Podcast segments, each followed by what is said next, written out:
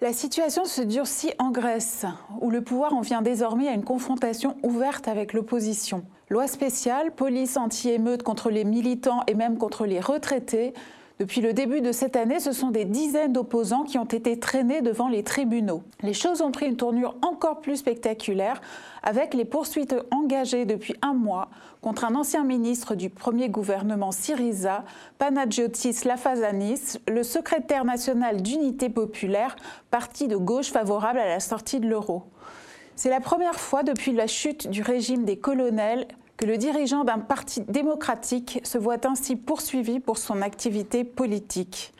En Grèce aussi, le soleil de la démocratie est-il en train de s'obscurcir? Pour en parler, je reçois aujourd'hui dans l'entretien libre Statis Kouvlakis, professeur au King's College et ancien membre du comité central de Syriza. Bonjour Statis et merci d'être aux médias avec nous. Alors, quelle est la situation euh, actuelle de Panagiotis Lafazanis, puisqu'il s'agit de lui? Qu'est-ce qui lui est reproché exactement et qu'est-ce qu'il risque? Alors, il, y a près de 14 chefs euh, d'inculpation.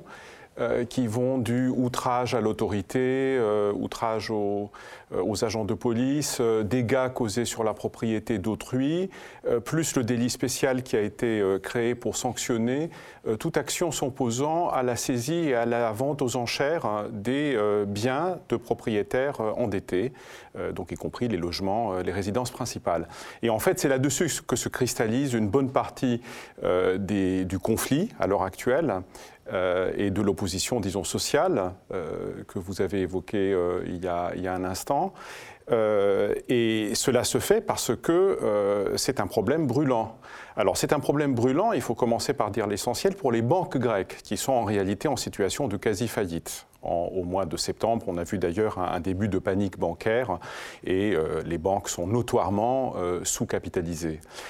Une partie du problème vient des actifs pourris qu'elles détiennent. Et une bonne partie de ces actifs pourris sont des prêts euh, immobiliers qui ont été donnés et les propriétaires, euh, étant donné la situation que traverse ce pays, se trouvent dans l'impossibilité de, de, les rembourser.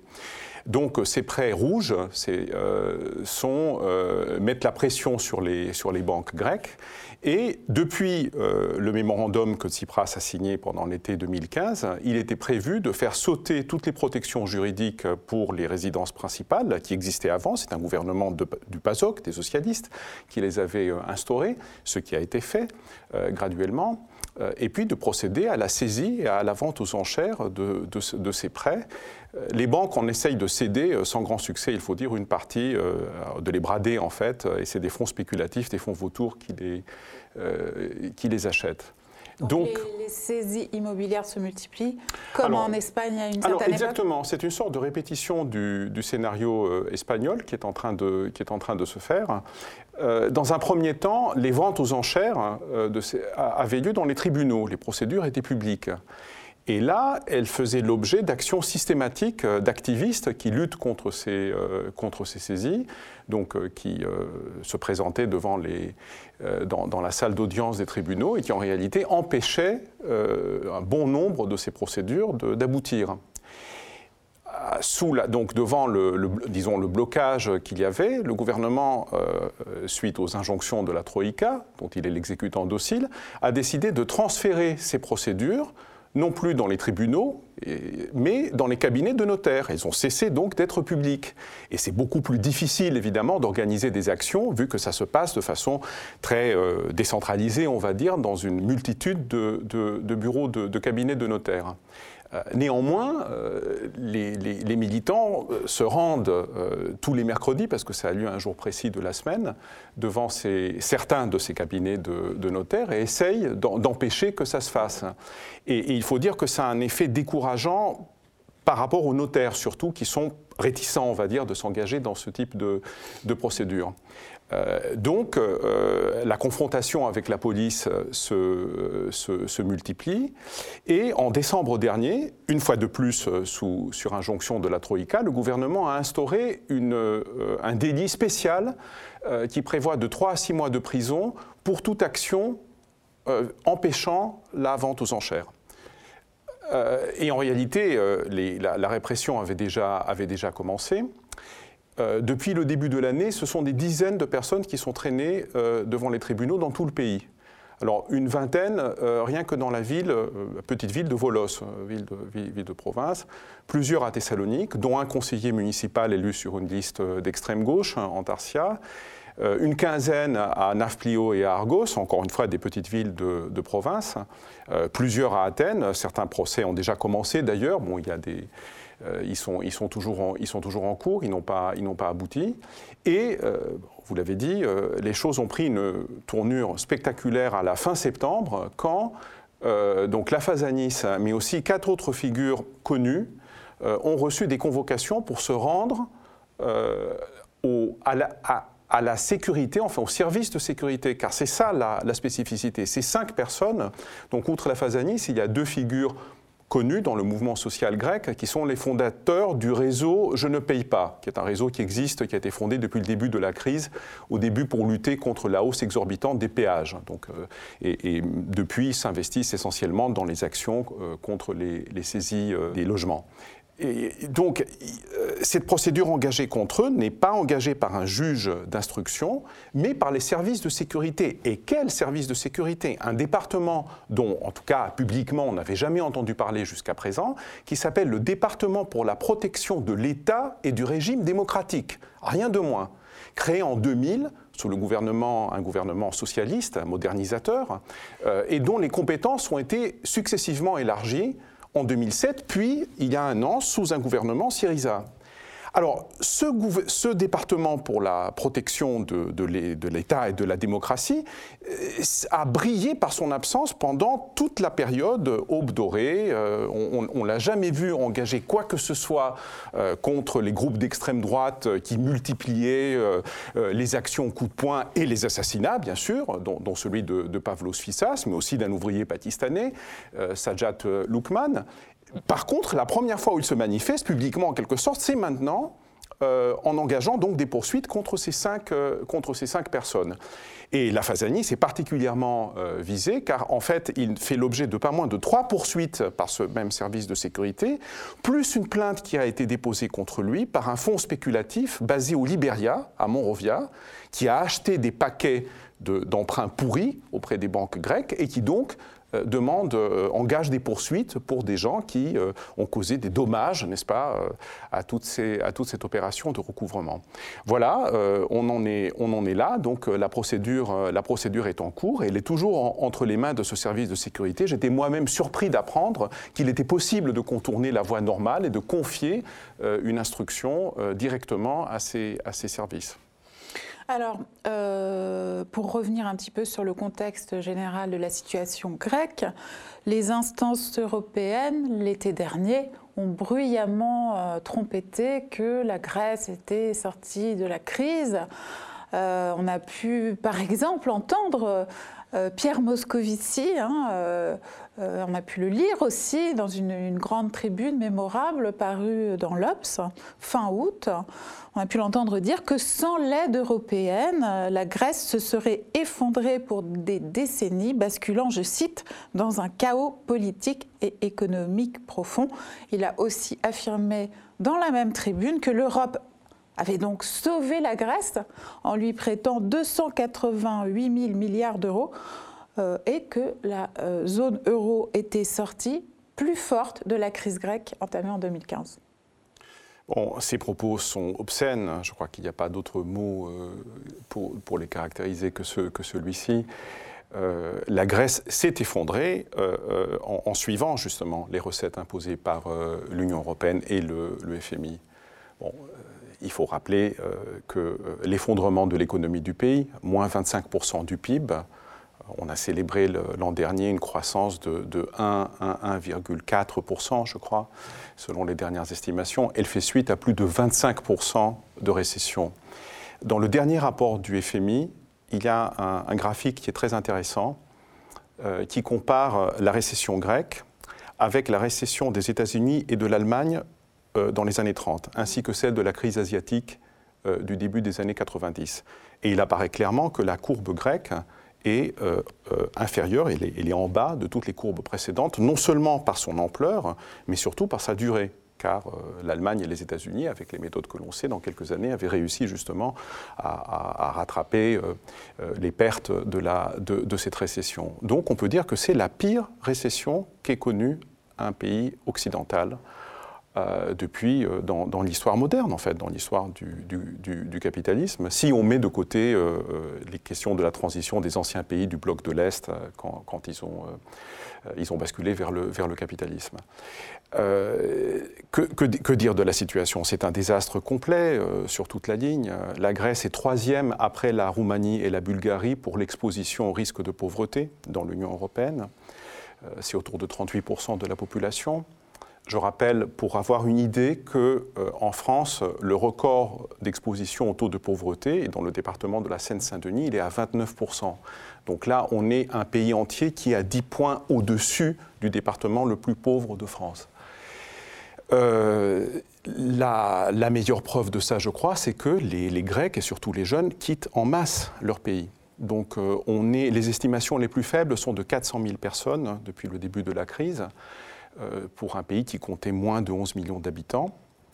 Euh, c'est un véritable effondrement démographique. Et euh, la Grèce a rejoint un mouvement qu'il faut le dire, le monde diplomatique qui avait consacré il y a quelques mois un dossier très intéressant qui montrait l'émigration justement des pays des Balkans euh, et, de, certains pays d'Europe de l'Est, mais les Balkans sont particulièrement touchés. Alors la Grèce est entrée plus tard que les autres pays des Balkans dans ce, dans ce processus, mais il y est entré de façon d'autant plus, plus forte. Euh, donc voilà quelle est la, voilà quelle est la, situation en quelques, en quelques mots. Alors, ce qui est étrange, c'est qu'une euh, certaine confusion règne malgré tout autour du bilan de Tsipras, y compris au sein de la gauche radicale européenne. Euh, même au sein euh, de forces de gauche authentiques comme Podemos, on a vu par exemple l'un des principaux dirigeants, hein, Inigo Errejón, déclarer dans un récent entretien que, compte tenu de ces contraintes, le bilan de Tsipras était plutôt satisfaisant. Comment est-ce possible à vos yeux? Euh, j'ose espérer que Inigo Errejón est mal informé. Je ne sais pas, il faudrait lui demander. Ce que j'ai vu en tout cas, c'est que l'humanité titrait à la une, peu après euh, euh, l'annonce en fanfare de la sortie de la Grèce du, du plan d'aide, que Tsipras allège l'austérité. Alors déjà, est-ce qu'un allègement de l'austérité qui donc continue euh, doit-il être célébré par un journal qui se veut euh, de gauche et même de la gauche de gauche?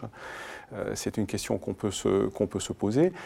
en réalité, Tsipras a appliqué à la lettre la totalité de ce qui était prévu dans le mémorandum qu'il a, qu'il a signé, et dont je tiens à rappeler que l'été 2015, il a été voté par tous les partis représentés au Parlement grec, à l'exception de l'aile gauche de son propre parti qui a fondé par la suite pour l'essentiel l'unité populaire, du Parti communiste et, de, l'extrême droite. Tous les autres partis, c'est grâce aux voix donc, de la droite et, du, et, PASOK que ce mémorandum a été approuvé. Et pour cause, parce qu'il il, n'était que un coupé-collé euh, des deux mémorandums euh, précédents. Il a produit exactement les mêmes, euh, les mêmes résultats. Que dire de plus? On essaye, euh, par exemple, le gouvernement essaye de, monter à l'heure actuelle une opération de com visant à montrer qu'il va réussir à annuler la coupe des retraites, la 17e, je crois, depuis le début de la crise, qui était prévue pour le janvier 2019. Dans le meilleur des cas, euh, il réussira à la reporter d'un an, ce qui va lui servir d'argument électoral parce que les élections législatives auront lieu en Grèce au plus tard en septembre 2019, et c'est en grande partie le but de la manœuvre. Et de toute façon, aucune euh, décision ne pouvait être prise par le gouvernement tant que les institutions et les gouvernements européens, et surtout le gouvernement allemand, ne s'étaient prononcés sur la question. Donc on a eu cette scène absolument surréelle où deux projets de budget ont été déposés devant le Parlement grec, un avec la coupe sur les retraites, l'autre sans la coupe des retraites, et on attend toujours la réponse pour savoir lequel des deux plans va être appliqué. Tout le reste étant évidemment complètement dans les clous de ce qui est prévu dans le mémorandum, c'est-à-dire des excédents, budgétaires exorbitants. La Grèce a plus de 4% d'excédents primaires, conformément à ce qui a été prévu par le mémorandum, et même au-delà. Tsipras fanfaronne sur le fait qu'il a dépassé même les objectifs qui sont prévus dans, euh, dans le mémorandum en termes d'excédent primaire. Mais à quel coût Il suffit d'aller à un hôpital en Grèce ou de voir euh, une, école, ce qui se passe dans, l'éducation et dans tous les services publics, pour se rendre compte à quel, au prix de quelle destruction, justement, ces chiffres ont pu être, ont, ont pu être obtenus. Tout, tout, tout ceci est, est, est, est, absolument obscène. Et, et, comme vous avez parlé de la gauche, il faut souligner quelque chose, c'est qu'à l'heure actuelle, tout dirigeant de gauche qui ne dit pas explicitement comment il va s'y prendre pour ne pas faire comme Tsipras ne mérite pas le moindre crédit et la moindre attention politique. Là, vous parlez au niveau européen ah, Je parle au niveau européen, bien sûr. Parce que si on approuve, si, si on pense que le bilan de Tsipras est satisfaisant, ça veut dire qu'on va faire comme lui, tout simplement. Parce qu'on sait très bien que toute expérience de gauche va se retrouver devant un type de contrainte, certes pas identique, parce que l'Espagne n'est pas la Grèce, la France n'est pas, pas la Grèce. Certes, c'est des pays qui sont parfois plus importants, mais il ne faut pas s'y tromper. En Grèce, euh, l'essentiel de l'obstacle était exogène au pays, car sa, classe dirigeante et sa classe dominante interne étaient très très affaiblies par la crise et sont historiquement très faibles de toute façon et très dépendantes du soutien extérieur. Par contre, euh, les classes dominantes françaises et espagnoles sont des classes puissantes et, elles bénéficient bien sûr de, toutes les complicités euh, des classes dominantes européennes et du système international qui est là pour les, pour les soutenir. Donc, donc il n'y a aucune illusion à se faire. Si on ne dit pas comment on va éviter euh, une répétition de la tragédie grecque, c'est qu'on va suivre le même chemin ailleurs. Mm -hmm. Alors on a dû vous poser 20 euh, 000 fois la question et, nous-mêmes, à vrai dire, nous nous la sommes posée 20 000 fois depuis le, tragique été grec 2015. Mais il y a quand même un mystère de l'homme Tsipras dans cette affaire. Certains, comme euh, Yanis Varoufakis, son ex-ministre des Finances, interprètent ça, je m'en souviens, il me l'avait dit, comme euh, une espèce d'erreur de jugement euh, radical euh, qui l'aurait entraîné dans l'intérêt de la Grèce, pensait-il, sur cette voie-là. Vous, dans un récent papier pour le site américain Jacobin, vous parlez de cynisme. Oui, euh, c'est-à-dire le, le, cynisme de, Tsipras s'est manifesté après la, la, capitulation et pour la justifier, bien évidemment. Euh, son erreur fondamentale était, la suivante. Et bon, nous qui étions, euh, disons, dans Syriza et, et pour certains d'entre nous dans les instances dirigeantes, on a vu le processus se dérouler. En réalité, dès que Syriza s'est approché de façon très brutale, il faut dire, hein, des portes du pouvoir, c'est-à-dire en 2012, la dérive a commencé à ce moment-là, en fait. Et euh, Tsipras avait annoncé la, couleur, surtout quand il se trouvait non pas dans des, meetings, dans des rassemblements, dans des réunions de son propre parti, mais quand il était à l'étranger, quand il parlait devant des décideurs internationaux. Bon, il, clarifiait que euh, en aucun cas il n'allait euh, quitter l'euro, en aucun cas il n'allait rompre avec, euh, avec l'Union européenne, et, il fallait le prendre au sérieux. Ce qui n'était pas la ligne de Syriza jusqu'à. C'est-à-dire, Syriza, la, ligne sur le papier, c'était que la question restait ouverte. Aucun sacrifice pour, pour, pour l'euro. C'était ça, la, c'était ça la ligne. La dernière fois qu'il a répété ça en public, c'était juste avant les élections de juin 2012. Il ne l'a plus jamais dit euh, après. Et Varoufakis, dans son livre, euh, euh, révèle des choses extrêmement intéressantes. C'est-à-dire que Varoufakis était complètement extérieur à Syriza, il faut dire. Hein. Il avait même collaboré, il, avait été conseiller de Georges Papandréou, le dernier Premier ministre du, du PASOK. Donc c'est quelqu'un qui n'avait aucun lien historique, on va dire, avec la gauche radicale en Grèce. Et c'est euh, Tsipras et un cercle étroit de gens autour de lui qui l'ont approché. Et comme il le dit lui-même, il a dit Moi, je ne suis absolument pas engagé je ne me sens pas du tout engagé par le programme de Syriza. Je pense que vous vous trompez complètement. Je ne suis pas du tout pour ne pas payer la dette. Euh, je, pense qu'il faut faire une sorte de gestion intelligente. Hein. On vit à l'époque des gestions intelligentes, hein, des, smart solutions, hein, des solutions intelligentes de tout. Alors il avait une solution intelligente pour la dette. Il n'est pas question de sortir de, de l'euro. Euh, il n'est pas question de rompre avec l'Union euh, européenne. Je ne me sens pas du tout tenu par les engagements de Syriza. Et Tsipras et les autres, après un petit temps d'hésitation, juste le temps de leur première rencontre, d'après ce qu'il dit lui-même dans son livre, lui ont dit mais il n'y a aucun problème, c'est comme ça, c'est comme ça que nous, nous allons faire. Pas de sortir de voilà. Donc le, le, germe, le germe quand même de cynisme était, était, était déjà là. Quand on tient plusieurs discours en fonction de euh, à qui on s'adresse et, et, et, à qui et à qui on parle. l'erreur qu'il a fait, euh, et ça c'est dû à un mélange d'inexpérience, mais, mais, aussi d'ignorance. Je veux dire, c'est la faiblesse aussi d'un certain type de cadre politique qui se révèle là. c'est qu'il pensait qu'en s'adressant aux Européens, en leur disant écoutez, je ne suis pas du tout celui que vous pensez, en réalité, je suis quelqu'un de beaucoup plus sage, euh, mais bon, vous allez bien récompenser ma modération en me faisant quelques concessions. Et ils pensaient que ça allait marcher. Et à l'intérieur du parti, dans les débats internes, avant même d'ailleurs d'arriver, euh, de gagner les élections de 2015, la ligne en fait qui à demi-mot était prononcé par certains, d'ailleurs notamment les responsables, des, ceux qui deviendront les responsables des portefeuilles économiques, pas Varoufakis, hein, ça c'était pour le show. Non, les vrais. Euh, euh, il, disait ce qu'on veut, c'est un compromis honorable. Et c'est ça qui s'est révélé être une illusion. C'est-à-dire, ce qu'il n'a pas compris, c'est que en face de lui, il y avait des gens qui ne voulaient qu'une seule chose, obtenir sa capitulation et sa reddition sans condition et son humiliation pour enterrer, tuer dans l'œuf toute tentative de rupture avec euh, le néolibéralisme et l'austérité euh, en Europe. Et ils sont parvenus à leur fin, évidemment, parce qu'il n'y avait aucun, aucun plan d'autodéfense élaboré, alors que euh, quasiment la moitié de son propre parti ne cessait de le réclamer. Vous, évoquiez à l'instant les, conséquences politiques à tirer de la situation grecque pour les autres Européens.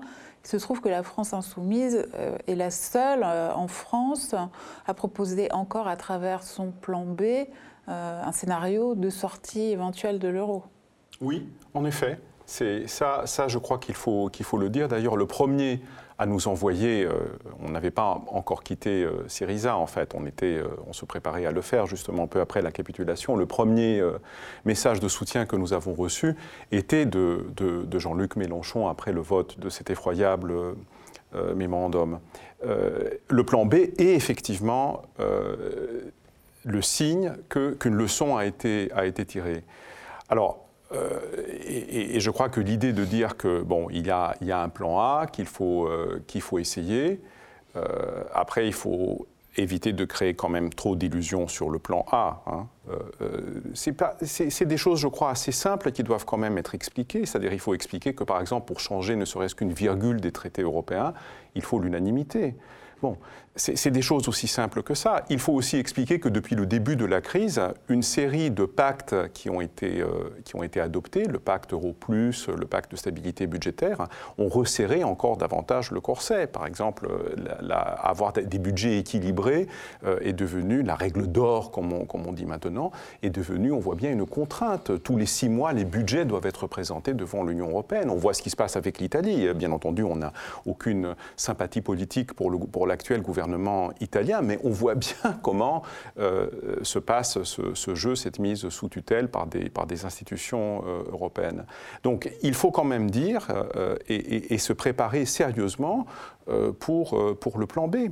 Et, et, la situation au sein de l'Union européenne n'a pas du tout évolué dans un sens qui faciliterait, on va dire, qui donnerait des marges de manœuvre à des forces politiques qui essayent de sortir de l'austérité et du néolibéralisme. C'est exactement le contraire qui s'est produit depuis le début de la, crise. C'est un véritable durcissement. La cage de, de fer est devenue encore plus contraignante. Euh, donc il faut se préparer à la rupture et expliquer parce que, ce que ça veut dire concrètement. Parce que si on ne le fait pas, on n'est pas capable de répondre à cette, au plan peur, comme on dit, qui, qui vient de l'autre côté, qui essaye de nous présenter un changement de, de, monnaie euh, comme étant la fin du monde. C'est exactement ce qui a été fait en Grèce, bien sûr, depuis le début de la, de la crise. Et ça a marché dans une large mesure parce qu'il n'y avait aucune force politique pour contrer cette argumentation et présenter une contre-argumentation euh, audible euh, par, la, par la population. On a essayé de le faire à l'intérieur de Syriza, mais on n'était pas majoritaire et donc euh, cette position ne pouvait pas atteindre des couches plus larges, on va dire, dans la, dans, dans la société grecque. Mais maintenant, au moins que la tragédie de la Grèce serve à quelque chose, serve à tirer les, les leçons.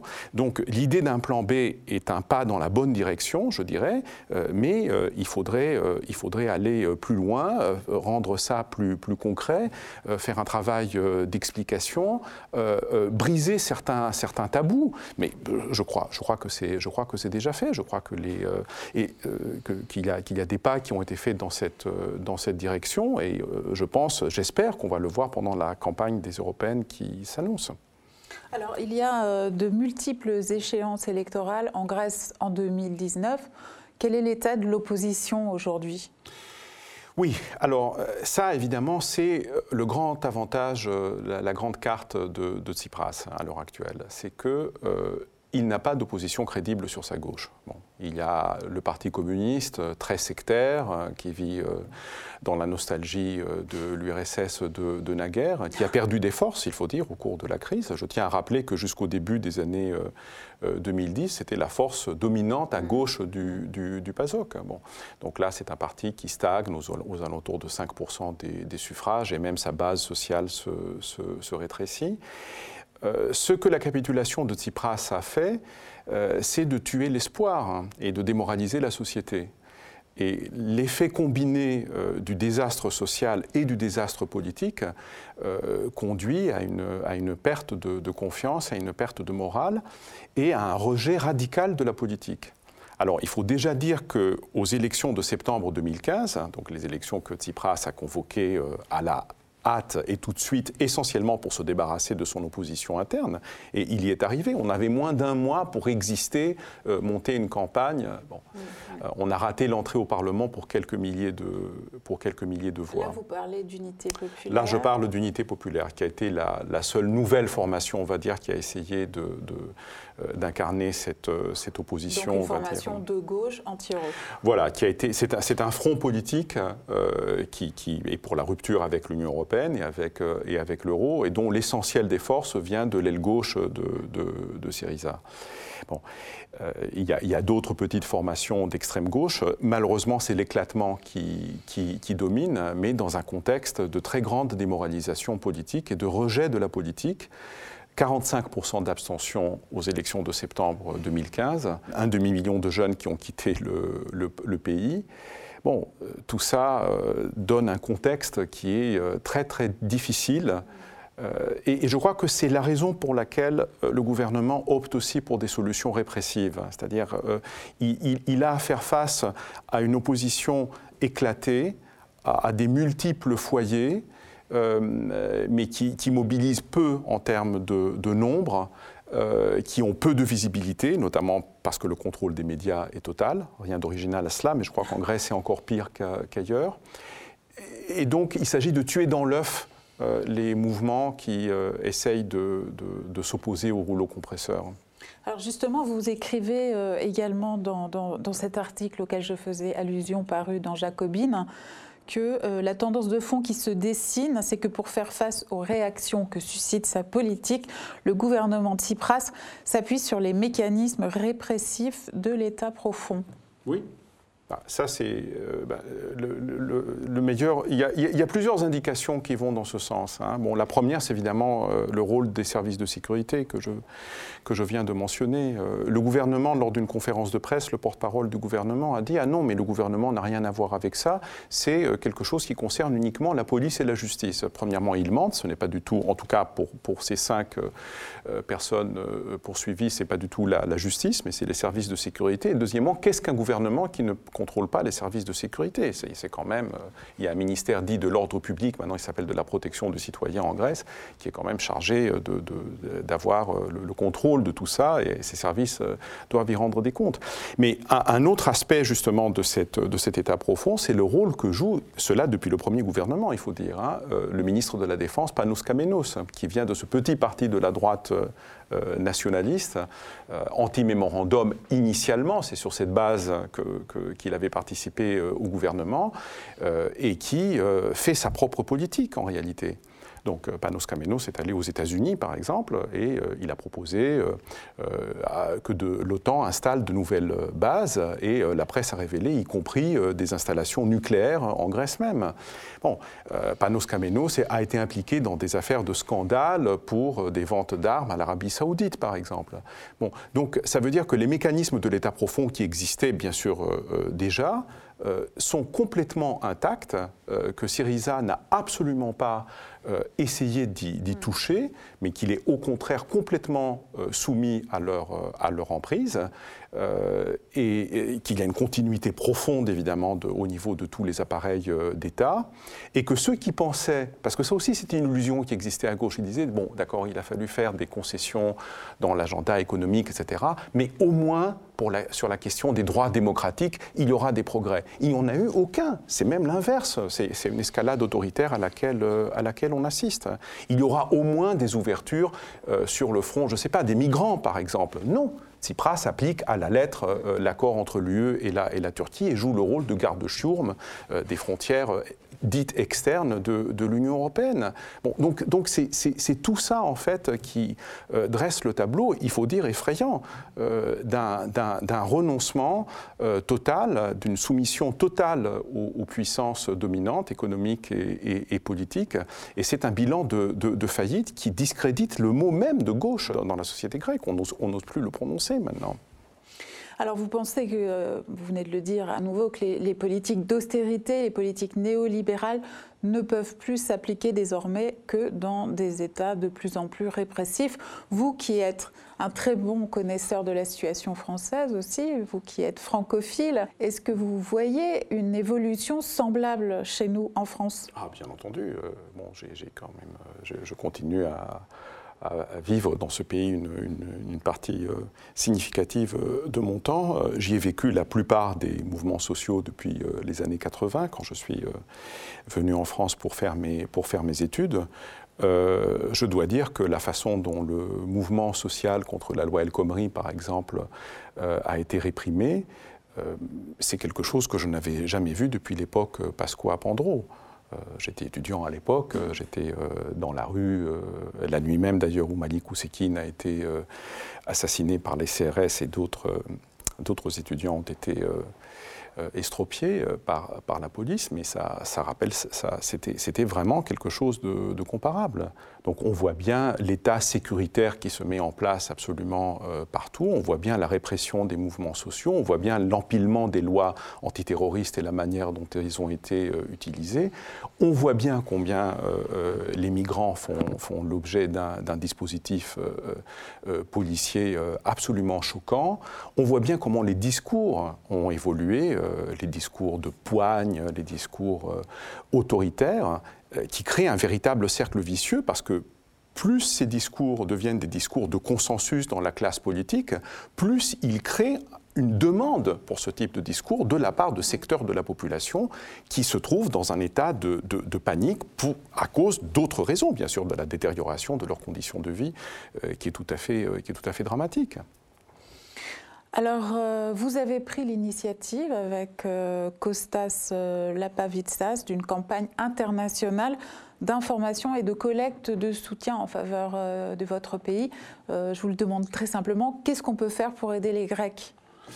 Alors, donc, il y a un appel qui est en préparation. Nous sommes dans une phase de collecte de, de signatures à l'échelle internationale, en effet. Nous avons beaucoup de soutien.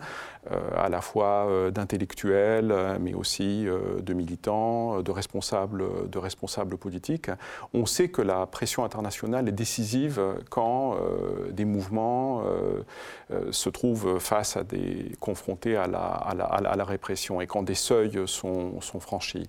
Donc je crois que c'est indispensable. Et je crois que la meilleure façon en réalité d'aider les Grecs, c'est tout simplement de, de, tirer la leçon de ce qui s'est passé. Je crois que la meilleure façon euh, d'aider la Grèce, euh, c'est d'être lucide par rapport à ce qu'est l'Union européenne aujourd'hui, euh, ce qu'elle a fait en Grèce et ailleurs, bien entendu, ce que les classes dirigeantes et leur personnel politique dans toute l'Europe sont en train de, faire, la complicité profonde qui les lie, être, lucide par rapport à ça et, savoir se préparer aux batailles et aux combats à mener pour affronter ces gens. Alors bien entendu, euh, le média relaiera cet appel hein, et, toute aide qui pourrait euh, vous être utile. Je vous remercie euh, beaucoup, Statis Kouvlakis. De nous avoir éclairé sur ce qui se passe en Grèce.